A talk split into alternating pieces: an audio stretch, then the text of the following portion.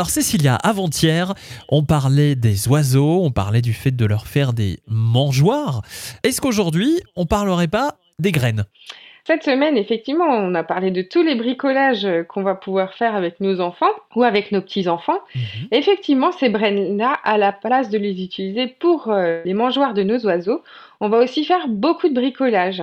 Et c'est vraiment intéressant pour les enfants parce qu'on va pouvoir travailler tout ce travail en, motricité fine, en préhension pour les petits où on doit utiliser justement le pouce et l'index pour faire des manipulations.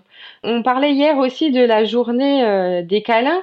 Du coup, ben, ça peut être intéressant d'envoyer une carte avec euh, du coup des petits personnages en graines. On peut aussi faire des tableaux entiers avec des graines et utiliser les graines de la même manière qu'on utiliserait la mosaïque.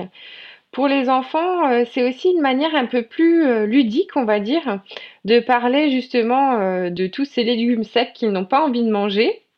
Et du coup, les avoir utilisés dans un bricolage ou en jeu, ça leur permettra aussi ben, peut-être d'en manger plus dans leur assiette. C'est comme les carottes pour les bonhommes de neige la semaine dernière. Ça, ça leur a peut-être donné envie. Exactement.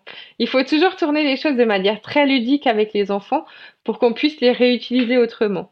Là, ils vont pas se rendre compte, hein, mais à travers ce bricolage, ben effectivement, ils vont pouvoir euh, avoir des dégradés de couleurs, des mosaïques, mais ils vont aussi pouvoir ben, passer euh, du temps ensemble à se concentrer et à développer certaines acquisitions qu'ils n'auraient pas forcément eues avec euh, des stylos et des crayons pour un simple bricolage.